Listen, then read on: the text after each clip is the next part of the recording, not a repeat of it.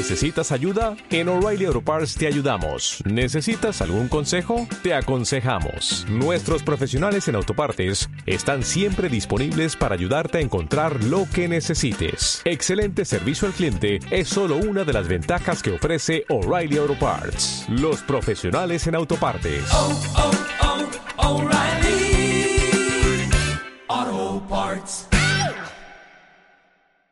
Les quiero comentar un testimonio cortito de nuestra familia. Nosotros hace, nosotros venimos de la ciudad de Morelia. Tenemos, yo en la particular, casi 10 años de que el Señor arrebató mi corazón. Y cuando llegamos a los pies del Señor empezamos, como todos, teníamos ese tema de las finanzas como que en, en muy mal lugar. Estamos endeudados, tres, cuatro tarjetas de crédito, llegamos a los pies del Señor y ¿qué creen? En vez de corregir eso, pues lo seguíamos metiendo más. Y como todos nos preguntamos, Señor, si yo ya estoy aquí contigo, si ya acepté que te voy a seguir, ¿por qué no me bendices en esto? Porque mi corazón y el de mi esposa todavía no estaba alineado y todavía no estaba siendo obediente. ¿Por qué creen que iba pasando en el caminar? Hubo un par de meses, nada más teníamos a Tonali, Zoe todavía no estaba en los planes. Tenía Tonali año y medio más o menos. Y pues era un sufrir, porque a veces abríamos el refri y de esos que veías, nada, más que el carboncito el, o el, o el bicarbonato, ¿no? Para que no le era feo. Pero entre Marlene y yo decidimos prioridades. Nuestra, nuestra hija, ella sí nunca le faltó su leche, sus pañales. Y nosotros un par de días no comimos, literal. También nos ganó el orgullo de no ir a nuestras casas con nuestros papás y decir, papá, este, es que no tengo, ¿no? Porque decíamos, eh, ya somos harina de otro costal y tenemos que luchar nosotros. Entonces fueron momentos bien difíciles, bien, bien difíciles, en el cual llorábamos, nos tirábamos, decíamos y preguntábamos lo que todos decimos, preguntamos, ¿por qué Señor? ¿Por qué yo? ¿Por qué nosotros? Pero poco a poco el Señor iba transformando nuestros corazones y también veíamos del lado como de ustedes, el cómo la iglesia nos empezaba a bendecir. Cuando terminaban las reuniones los, miércoles, eh, a las mujeres apartaban a Marlene y los varones a mí, oraban cada uno con nosotros y a Marlene le dan una ofrenda económica, las mujeres juntaban. A mí los varones me decían, préstame las llaves de tu coche. Le digo, ¿qué? ¿Está estorbando? ¿Qué? No, préstamelas así. Y me apartaban, estábamos orando. Ya cuando llegábamos al coche, wow, la cajuela llena de despensa, llena de comida. No, pues veíamos, Maleni, ya está chinito, se me encuadró el chino, dicen, de recordarlo. Eh, decíamos, nos poníamos a llorar, porque decíamos, Señor, eres tú, eres tú. Le hicieron un par de veces y después empezamos a caminar, a caminar, a caminar. Nos empezamos a poner más alineados con el Señor y decíamos, si no es contigo, no es con nadie. Empezamos a tener un poquito de conciencia en el tema del pagar las deudas. Conforme íbamos viendo, íbamos pagando, íbamos pagando, pero empezamos a diezmar, empezamos a ofrendar. Entonces ahí fue cuando empezamos a ver ese cambio, ese cambio en nuestros corazones y en nuestras vidas. Y veíamos el cómo los hermanos de la iglesia lo hacían sin sentir pesar, sin, que les doliera, sino al contrario, déjame bendecirte, nos decían. Y nosotros no entendíamos ese término todavía. ¿Por qué me vas a bendecir? ¿Por qué vas, estás haciendo eso conmigo si ni me conoces, ni familia somos? es cuando vemos que la, la, iglesia formamos un lazo de hermandad más que los núcleos familiares. De eso yo estoy bien completo seguro. Entonces, pasaron, les podría mentir si les digo que en un mes se liquidaron esas cuentas, ¿no? Sí pasaron dos, tres años en el cual, gracias a Dios, nos dio la oportunidad de, liquidarlas y ahora nos declaramos libres de deudas. gracias a Dios hemos aprendido a cocolazos, pero hemos aprendido que todo lo que uno va a querer comprar debe ser al cash. No te endeudes, si es un testimonio nosotros, eh, no se endeuden, busquen la manera de... Ahorita el, mundo nos inunda de, de, cosas que meses sin intereses, ya viene el buen fin. Entonces ahí están las tarjetas, ¿no? Pero ¿qué pasa? Nos enganchamos 12, 24 meses. Dicen, en vez de un buen vivir, es un mal vivir, ¿no? Gocen la hora y paguen después. No, gózalo y sufre. Entonces, nuestro testimonio ha sido fuerte en, el tema de las finanzas, hemos sido ordenados, hemos sido discipulados, hemos sido enderezados, guiados. Las primeras veces, siendo honesto, Marlene me decía, cuando separaba mi diezmo, ¿por qué vas a dar eso? Eso nos alcanza para pañales, para comida, para dos días de despensa, no se comer. Decía, es que es el Señor y yo. Yo estoy siendo obediente. Yo no entendía aún el concepto de la honra. Digo, pero yo le voy a dar honra al Señor. Entonces, los invito a que nos echemos un clavado, ver cómo están nuestras finanzas y qué podemos hacer, ¿no? Por eso les voy a ir llevando un poquito para dar unos consejos, qué es lo que podemos hacer. Sabemos que la prosperidad aplica en todos los términos. Esto es siendo cristianos y no siendo cristianos. Se aplica en la ley de la siembra y la cosecha. Tú siembras, tú cosechas. ¿O un agricultor es cristiano? Algunos no. un, uno que tiene sus huertas de aguacates son cristianos? Puede ser, pero la mayoría no. Entonces, ¿qué ellos hacen? Siembran y cosechan. Entonces, esta es una, una, una ley universal que el Señor la dejó para todos. Pero aquí entra lo interesante. Tu cosecha, ¿a dónde la vas a destinar? ¿Y cómo vas a destinar tu, ofrenda y tu diezmo? Vamos a empezar un poquito con el tema difícil, ya más profundo. Y vemos que mucho tiempo fuimos educados tal vez con el tema de la religiosidad. Yo creo que todos muy pocos somos, son cristianos de cuna, de nacimiento. Todos nos fuimos en el camino, hemos aprendido, el Señor está en sus manos. Pero la mayoría venimos de una religiosidad. ¿Y qué es lo que nos marcaban las personas? Debes de ser humilde. Debes de ser pobre. Decían con todo respeto, es que Juan Diego era un indito y que traía guaraches y su ayate. Yo me quedo, wow, ¿así es como nos ve el Señor? No. ¿Quién es para nosotros el Señor? Lo mejor. Él es el rey de reyes, Él es el Dios de señores. ¿Y quiénes somos nosotros? Sus hijos. Y hacer nosotros sus hijos nos da el derecho de ser herederos y poseer todo lo que el Padre tiene. Entonces, ¿somos pobres? ¿Somos humildes? No. Entonces, el detalle es en nuestra actitud. El conflicto es en dónde está puesto nuestro corazón, en dónde está puesta nuestra honra. El Señor nos dio el poder de ser administradores en todo lo que Él le corresponde. Y comencemos con nuestro cuerpo. Algo que me quedó impactado, tuvimos una plática con el coach hace unos días, de cómo uno descuida nuestro cuerpo, ¿no? Y el cuerpo que es es el templo del Espíritu Santo. Este es el único que tenemos. No vamos, a, vamos al closet y nos ponemos otro. Eso quisiéramos todos, ¿no? Los llenitos. Pero vemos cómo nos descuidamos, cómo no le damos prioridad a nuestra salud. Porque cuántas veces nos sentimos bien, nos sentimos ágiles, pero pasa el tiempo, dos, tres, cuatro, cinco años, y nuestra calidad de vida va para abajo. Entonces, ¿eso es darle honra al Señor? No. ¿Eso es bendecir nuestro cuerpo como prioridad? No. En otra parte, la que debemos de ser administradores es en su tiempo. El tiempo para Él, el tiempo para la familia, el tiempo para el trabajo y el tiempo para la diversión. Y aquí es donde muchos nos conflictuamos por el dar prioridades. ¿Qué tenemos primero? Dios. Después, la familia. Y después, el trabajo. Y el último, la diversión. Pero siendo honestos, ¿quién tiene ese orden en su vida? Muy poquitos, ¿verdad? Nos cuesta trabajo porque decimos, yo me tengo que levantar temprano porque tengo que ir a trabajar y, flatarme todo el día para traer el sustento a mi hogar. Y el Señor, no, eh, que me espere un tantito. No oro, no me comunico con Él, ni siquiera le doy las gracias, ni oro cuando voy en el trayecto de, de la carretera. Entonces, por ahí empezamos a ser malos administradores. Otra de las cosas, y, esto es lo, interesante, también debemos ser administradores de nuestros dones y de nuestros talentos. ¿Alguien de aquí conoce su don? ¿Nada más mi esposa?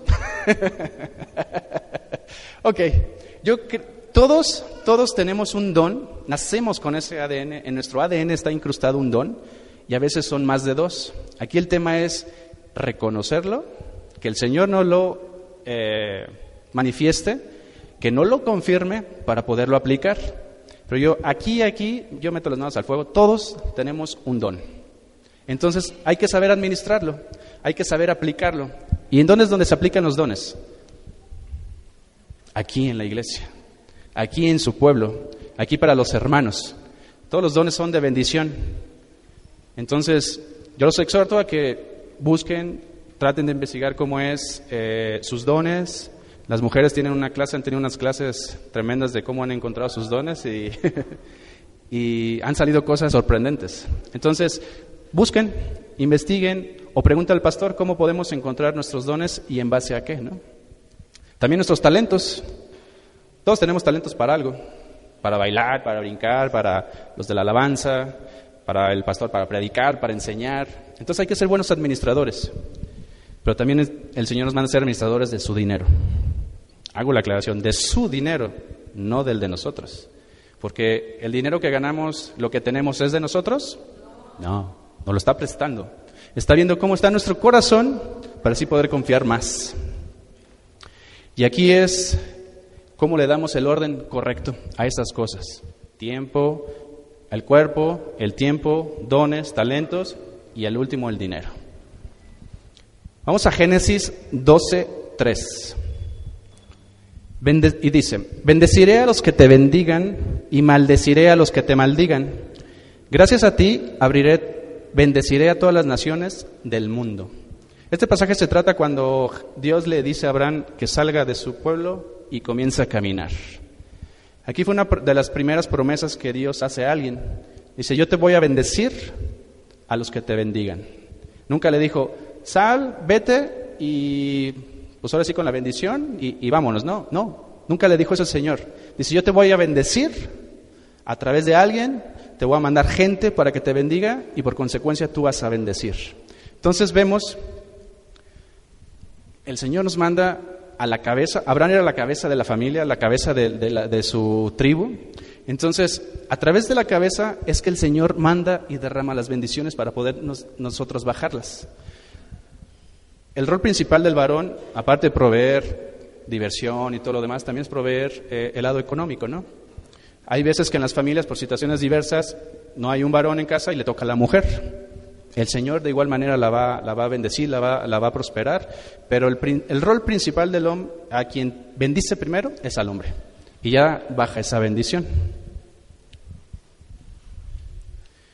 Otro de los pasajes de las primicias es en Éxodo 34, 26. Las primicias de los primeros frutos de tu tierra llevarás a la casa de Jehová, tu Dios. Aquella persona que da está floreciendo en el propósito de Dios, ya que es mejor dar que recibir. ¿Se acuerdan cómo se llamaba la, charla? ¿Cómo se llama?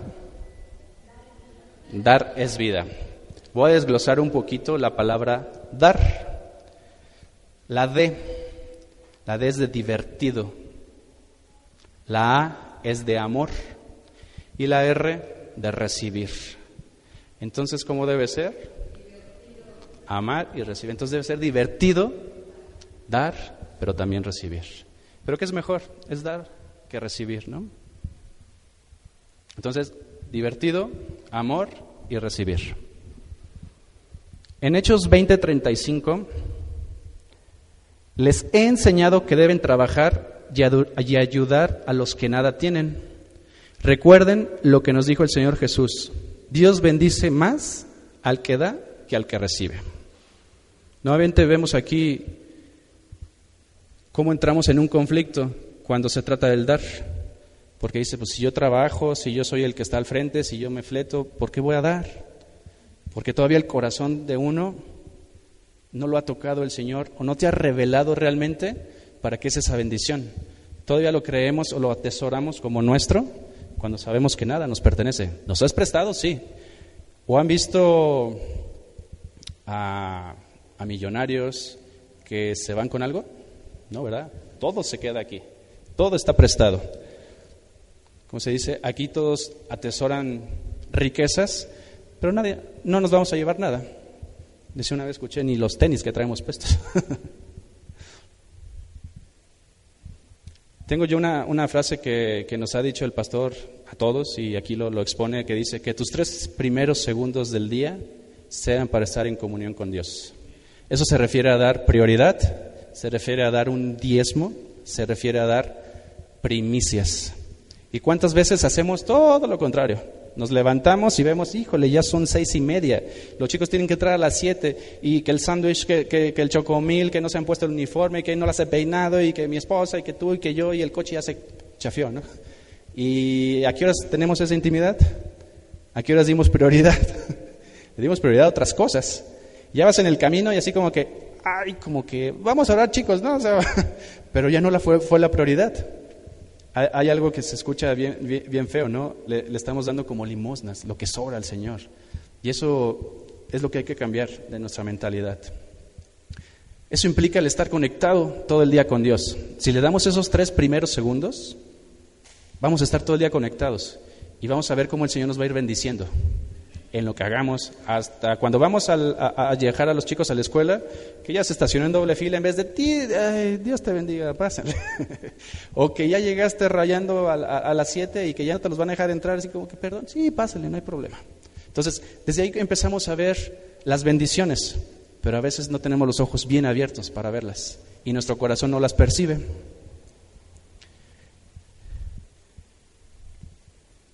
Vemos que, como les comenté hace rato, antes el tema de los diezmos y las ofrendas se basaba en la ley, el Antiguo Testamento. Y al ser ley, ¿qué es? Una imposición, una obligación, un mandato en el cual no tenían de otra más que hacerlo. Y si no, ¿qué sucedía? Pues cuello, ¿no? Los apresaban, había torturas, había este ya hasta cuando alguien lo apresaban, pues ya el tema familiar se empezaba a conflictuar. Entonces, era una obligación, era un mandato, era una ley y había consecuencias. Ahora que vivimos dentro de la gracia, al momento que el Señor toca nuestro corazón, ¿qué creen que pasa? Nos empieza, nos empieza a hablar de generosidad. Y sabemos que dando generosidad, Dios responde, responde con generosidad. Entonces, si vemos una diferencia grandísima, pueden decir, es que Enrique, eh, ya no tienes ni por qué pedir diezmos, ya no tenemos ni por qué darlos. Sí, pero en nuestro corazón hay ese cambio, hay esa transformación de ser generosos, de dar, porque es mejor dar que recibir. En 2 Corintios 9, 7, cada uno debe dar según crea deba hacerlo. No tenemos que dar con tristeza ni por obligación. Dios ama al que da con alegría. Si quisiera ser una persona que da con alegría, es porque obedecemos, entendemos y reconocemos las bendiciones de Dios. Cuando no entendemos, cuando no reconocemos y no obedecemos, las, el Señor no nos va a quitar las bendiciones, eso es bien claro, porque el Señor es un Dios de, de principios, es un Dios, es un caballero, y a todos nos tiene preparada una bendición. Pero ¿qué es lo que pasa? El Señor las va a detener hasta que no vea nuestro corazón, hasta que no obedezcamos, hasta que no entendamos y hasta que no reconozcamos de dónde proviene esa bendición. Porque todos vamos a decir, es que esa provisión proviene de mi trabajo, de las 8, 10, 12 horas que me voy a trabajar. Sí, pero la bendición no viene de ese esfuerzo, sino viene de Él. Podemos ver otro tipo de ejemplos al momento de dar y el cómo se dan. En Marcos 12, 41, 44. Este pasaje es un... Empiezan ya los pasajes duros, empiezan los, los pasajes que habla el Señor un poquito ya más fuerte. Un día estaba Jesús en el templo y se sentó frente a las cajas de las ofrendas. Ahí veía cómo la gente echaba su dinero en ellas y mucha gente echaba grandes cantidades de dinero. En eso llegó una viuda pobre y echó dos monedas de poco valor.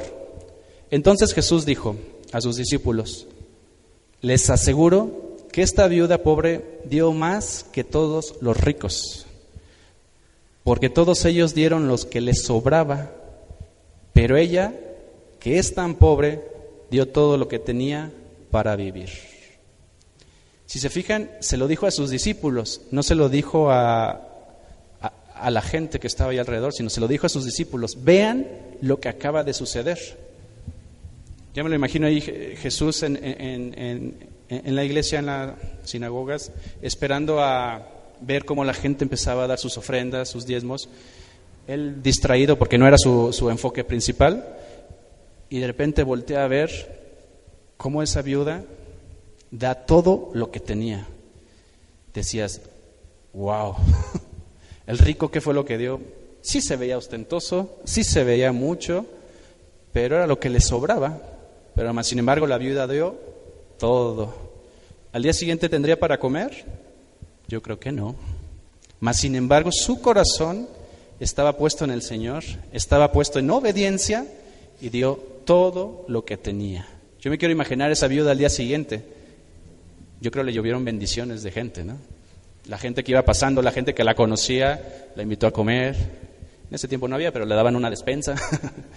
pero hasta quién sabe, ¿no? Económicamente le pudieron haber bendecido. Pero a través de quién fue? Del Señor. Porque el Señor vio el corazón de ella y dijo, ok, ella es obediente, ella es fiel, la voy a bendecir.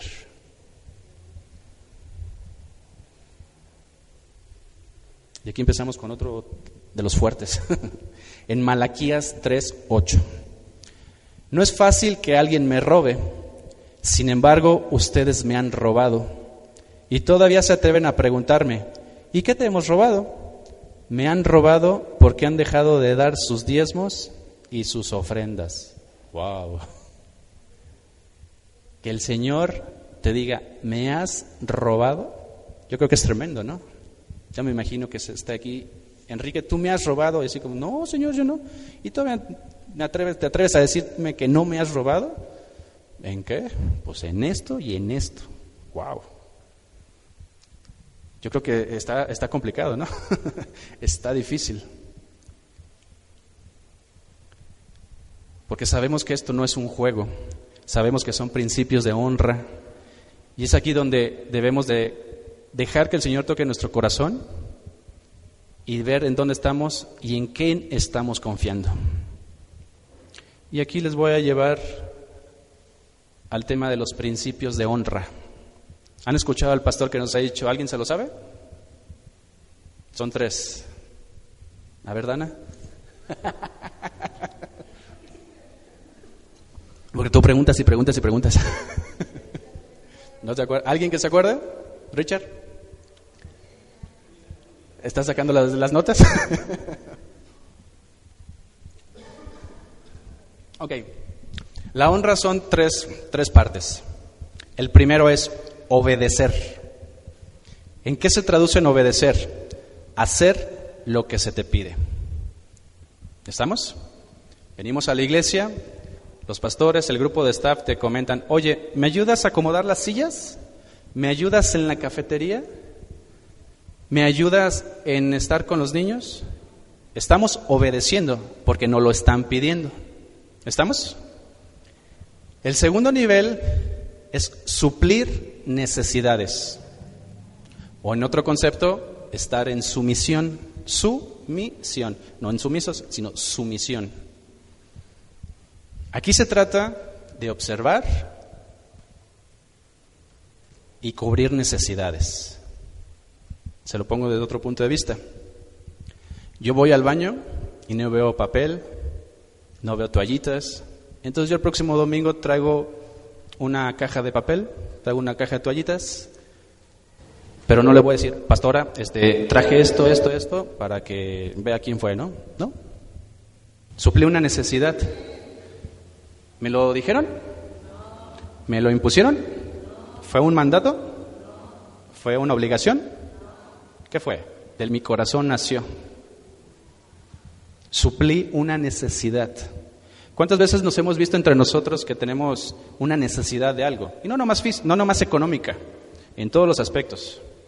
¿Y qué, dónde están puestos nuestros ojos? ¿O cómo es que, que vemos esas necesidades? ¿O nos da lo mismo tenga necesidad o no? No, ¿verdad? Dios nos pone la gente para ayudar y suplir necesidades. Ya depende de nosotros si queremos o no. El tercer nivel es actuar con iniciativa. Para hacer más fácil esto, lo haces por gusto, porque te dio la gana. la mayoría deseamos estar a este nivel de honra, pero los exhorto a que nos analicemos en qué, estado, en qué nivel estamos. El Señor sabemos que es un Dios de, de, orden, es un Dios de honra, es un Dios de principios. Entonces, dependiendo de dónde estemos, es como va a empezar a soltarnos más bendición, a confiar en nosotros. Yo sin temor a equivocarme, creo que nosotros estamos casi en la mayoría en el, en el segundo, ¿no? Vemos, suplimos necesidades, lo hacemos por gusto, no por obligación. Les voy a contar un, un fue un testimonio, no lo viví yo como tal, me lo contó un pastor en el tema de la obediencia y de la honra. Era una persona ya mayor que trabajaba en una empresa grande, pero él se acercó a pedir trabajo y lo veían y decían, no, no, no, tú, este, pues tal vez acomodando los coches o allá afuera. Decía, pero, ok, empezó haciendo eso. Después su iniciativa se acercó a los ejecutivos y traía su cajita de, para bolear zapatos y ofrecía su servicio. Entonces empezó a adentrarse en la compañía, y iba de oficina en oficina en oficina. Después llegó ya con el director y le boleaba los zapatos. Pero entre boleada y boleada escuchaba por allá que la secretaria, híjole, es que tengo hambre y son las diez y media y salgo hasta las once para mi, día mi hora de lunch. Y adentro empezó a suplir una necesidad. Nadie le dijo y él salía y le traía las tortas, la fruta a la gente. Entonces, ¿qué es lo que hacían? Se volvió indispensable en ese tema. Ya después cada departamento, cada jefe le decían, oigan, no recuerdo cómo se llama el señor, pero pongámosle un nombre, ¿no? José. Oiga, don José, este, ahora no me trae unos tacos, o no, me trae una torta de la esquina, ahora no me trae la, la, la barbacoa, ahora no me va con Lalito y me trae lo que tenga en el buffet. Entonces empezó a suplir necesidades. Después se acerca con el director con él, lo manda a llamar y le dice, yo he visto que has tenido iniciativa, que has conocido el movimiento, porque cuando empieza a introducirse uno en una empresa, aunque sea que iba a bolear zapatos, empezaba a ver el manejo de la empresa. Veía cómo estaban, qué hacían, y como esta persona tenía en su corazón esa generosidad y ese toque, empezó a observar, empezó a ver aptitudes, entonces le dice el, el, el, dueño de la empresa, te voy a poner en el taller de la empresa. No, pero es que yo no sé. No, pero no vas a ser el mecánico, no vas a ser el, el operario, vas a ser el, gerente del taller. Y todos así como wow, va. El Señor aprendió todo y empezó a mandar a todo mundo. Despasa el tiempo y lo manda a llamar, es que ahora vas a ser el gerente de esta área de la administración. Pero el Señor hacía su, su, chamba, pero aparte todavía le daba oportunidad de suplir necesidades al dueño. Un día llegó y le dice, dime una cosa que nadie te ha podido solucionar. Y se queda el jefe, mmm, tengo tres meses con una llanta en mi coche que vengo y se me baja la... Voy y se me baja. O sea, donde quiera que... Y no tengo tiempo de repararla, no tengo tiempo ni de parcharla, no tengo tiempo de nada. Y el otro pensó, ok, dame las llaves de tu carro. Se las dio y dijo, pues va a ir a la gasolinera a inflarla, ¿no? No, regresó con una llanta nuevecita. Entonces el jefe dijo, wow, este me está honrando. No le pedí que me cambiara la llanta, en mi vida le pedí algo, pero él le preguntó, ¿qué quieres que haga? Eso deberíamos de preguntarle al Señor, ¿no? ¿Qué quieres que haga, Señor, con lo que me estás dando? ¿Qué quieres que haga que nadie más lo ha podido hacer? Entonces este señor seguía escalando, ganándose la confianza de toda la empresa, ya todo el mundo lo conocía, y de repente un día llega y le dice el dueño, José, ¿sabes qué? Me voy a retirar de la empresa. Ya tengo la edad suficiente, ya estoy cansado, ya quiero disfrutar de mis hijos, de mi dinero. ¿Qué crees? Te doy la empresa. Y el señor se quedó así, José, wow, pero no tengo dinero. No, no, no, es que no te estoy diciendo que me la pagues. Venmela pagando estipulamos un contrato, en un año cómo va siendo, obvio, que no te descapitalices, que no descubras y me la vas pagando. Haz de cuenta que es como mi pensión. Entonces el Señor dijo, José, va, yo confío en mi Dios, Él me va a respaldar iba a ser adelante. Entonces le entrega la empresa y el señor pues se retira y mes con mes estaba recibiendo, recibiendo, recibiendo. Y un día llega una persona, un cobrador, que lo mandan de finanzas. Oiga, don José, es que este cheque no pasa, ¿me lo puede firmar? Y voltea a ver así al su contador. Es que no sé leer ni escribir. Dices, doble guau, ¿no? Pero ¿qué fue lo que pasó con ese hombre? Tuvo un gran honor, tuvo una gran bendición en su corazón, tuvo una gran gratitud que el Señor lo fue, y el Señor es cristiano, José es cristiano. Él aprendió principios de honra. ¿Y dónde lo puso el Señor? Y de obediencia. ¿Y dónde lo puso el Señor? A cargo de una empresa. Y creo, esa empresa está en Hermosillo, y una de las más grandes maquiladoras, y el Señor no sabe ni leer ni escribir. Entonces, vemos cuando una bendición viene del Señor, viene siempre respaldada, viene siempre con un favor y viene siempre con una obligación. No es nomás de que ya me la da, no. Si ves que empiezas a atesorar, pues te la empieza a retirar, a retirar, a retirar. También una bendición la, vemos en la, parábola, en la parábola de los talentos. ¿Qué fue lo que sucedió en esa? Todos la conocemos, ¿verdad? El amo le dio a sus siervos diferentes cantidades. Los primeros, ¿qué hicieron? La multiplicaron. Pero el último, ¿qué fue lo que hizo? Se, no lo multiplicó, lo escondió, lo enterró, le dio miedo y pavor. Se lo, se lo traspalo a nosotros ahora. El Señor nos da una bendición económica, de tiempo, de dones. Está en nosotros saber si lo vamos a multiplicar o lo vamos a esconder. ¿Y cuál fue la consecuencia de eso? Se lo quitó su amo y se los dio a los que sí lo podían multiplicar. Entonces imagínense qué duro que, por ejemplo, nos da un don y un talento el Señor y no lo utilizamos.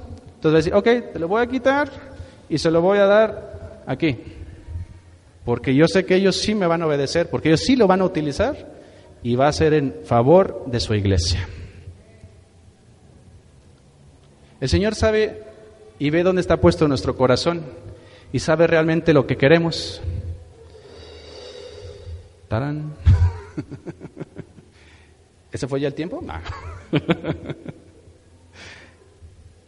Existen dos personajes al cual el Señor bendice de igual manera, pero vemos cómo lo pueden transformar o cómo lo pueden aplicar. Está la primera persona en la iglesia que tiene un año, dos años, tres años pidiendo por prosperidad, pidiendo, el ejemplo es pidiendo por un vehículo. ¿Va? Estoy pidiendo por un vehículo, ¿para qué? Para llegar temprano, para llegar a las nueve y media, ¿verdad, Paz? para llegar, y como ahorita que lo tengo enfrente a Eric, que sea de bendición para yo pasar por constituyentes y la gente que, no tiene vehículo lo sube y los trae a Central temprano. Ok, el Señor dice, veo tu corazón, veo para qué lo quieres, te da el vehículo. ¿Qué pasa con esta persona? Ya tiene su vehículo, nuevo o, o de año atrás, pero tiene su vehículo. Entonces el Señor, él empieza a ver, wow, ya el Señor me bendijo, ya me dio la bendición. Pues al cabo, Yair empieza a las 11 la alabanza, llego 11.15, termina, pues vamos a llegar como es ahora, ¿no? Al domingo siguiente dice, chin, es que está haciendo mucho frío. ¿Y si no vamos, vieja? Ah, está bien, pues no vamos. Y si mejor en vez de ir a, a Central nos vamos a San Miguel a desayunar, vamos a la barbacoa cadereita, Dicen, ok. ¿Y qué es lo que pasa con él? Se empieza a orillar, a apartar, su corazón empieza a cambiar. Pero ojo, el Señor no le va a quitar la bendición del coche, ahí lo va a tener, pero va a llegar hasta ahí, porque ya vio su corazón en donde estaba puesto y lo que dijo y lo que quería, pues ya no cuadra, ¿verdad? Ya no cuadra. Y está la contraparte, a la persona, a otra persona que pide por lo mismo, pero él sí, son desde que las 9 de la mañana está mandando watts, está al pendiente, llega a las 15 a las 11, empieza a acomodar sillas, empieza a hacer algo, se empieza a involucrar en la cafetería o simplemente empieza a platicar con la gente. Y así como Eric empieza a traer gente, ¿no? ¿De dónde estoy? Entonces el Señor ve su corazón. ¿Cuál será más bendecido? ¿El primero o el segundo? El segundo. Porque después de ese coche que compró, ¿qué viene después? Pues tal vez la suburban, ¿no? O la urban o el, o el micro para traer a todos. Nosotros estamos pidiendo aquí en Central y en una oración con el pastor de, que provea un, un, vehículo, una camioneta grande para cuando vayamos a los encuentros, que no sean en tres, cuatro vehículos y sufrir, ¿verdad, amigo? que, que sea en uno solo, que vayamos todo, entonces el Señor va a dar ese vehículo. Yo confío, yo confío en que va a dar ese vehículo. Vemos que la segunda persona, el Señor le dio todo porque tenía un corazón generoso porque tenía un corazón lleno de gracia y porque el Señor le mostró un propósito para esa bendición. En Malaquías 3:10 dice, traigan a mi templo sus diezmos y échenlos al alfolí. Así no les faltará alimento. Pónganme a prueba con esto y verán que abriré las ventanas del cielo y derramaré sobre ustedes bendición hasta que sobre y abunde. Si escudriñamos este versículo, vemos tres palabras ahí bien tremendas. Ponme a prueba. ¿Cuántas veces en la Biblia está escrito estas palabras? Ponme a prueba. Una, y es en esta. ¿Por qué creen que el Señor, nada más en esta ocasión, dice, pónganme a prueba en esto? Por la sencilla razón, porque el Señor va a ver dónde está puesto tu corazón. Porque te puede dar la bendición de un don, de un talento, la bendición de ser maestro, la bendición de prosperar, pero si tu corazón está puesto más en el dinero que en Él, dice otro versículo, no puedes servir a dos amos. O eres amo del dinero o eres amo. Entonces, yo cuando lo leí y lo escudriñé y escuché estas tres palabras, sí me impactaron, ¿no? Como alrededor de todos los libros de la Biblia, en ningún otro lado dice, pruébenme en esto. Pero en esto sí. y aquí la bendición, y al final del, del versículo, dice una gran promesa que Dios nos manda, que nunca nos va a faltar nada. Nada, nada, nada. Aquí yo les hago una pregunta. ¿Quién confía en esa bendición? Yo. ¿Quién está dudoso de esa bendición? Nadie, ¿verdad? Dice, pruébenme. ¿Me podrías apoyar, Jair, porfa?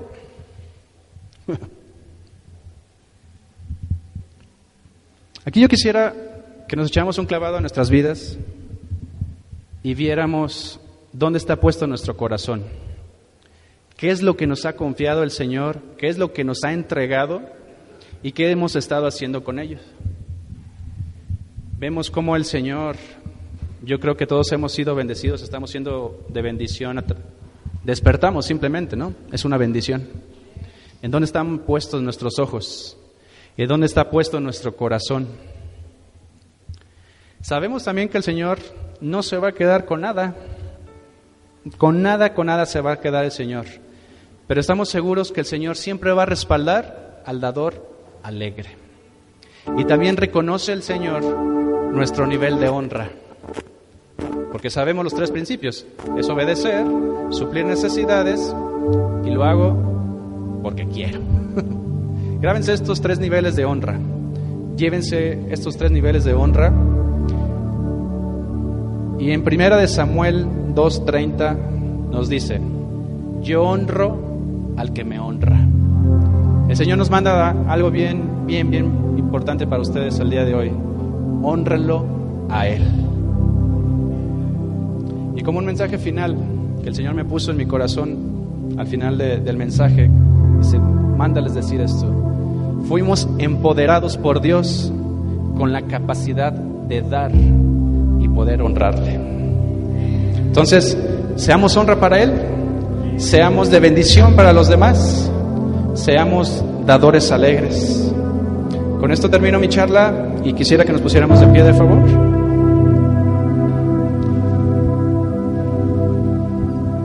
Y en un sentido de de adoración, en un sentido de, de escudriñar nuestra vida, nuestro corazón, pongámonos a cuentas con el Señor. Veamos dónde está puesto nuestros ojos, dónde está puesto nuestro corazón. Si realmente somos de bendición para los demás, si realmente lo que los da el Señor está siendo bien utilizado, está siendo bien invertido, está siendo de bendición. Yo los exhorto, hermanos, a que cada día, cada día le demos al Señor lo primero, le demos la primicia. Y como dice en su palabra, pruébenme, pruébenme, pruébenme en esto. Yo sé que aquí vamos a levantarnos y vamos a romper cadenas financieras. Yo declaro que todos somos libres y que el Señor va a levantar a hombres y mujeres que vamos a dar testimonio en este tema. Que un día van a estar como yo dando testimonio de cuándo y cuán grande es el Señor en este tema. También, siguiendo en el, en el mismo, vamos a, recoger lo que son diezmos y ofrendas. Si alguien quiere un sobre, quiere levantar. Sea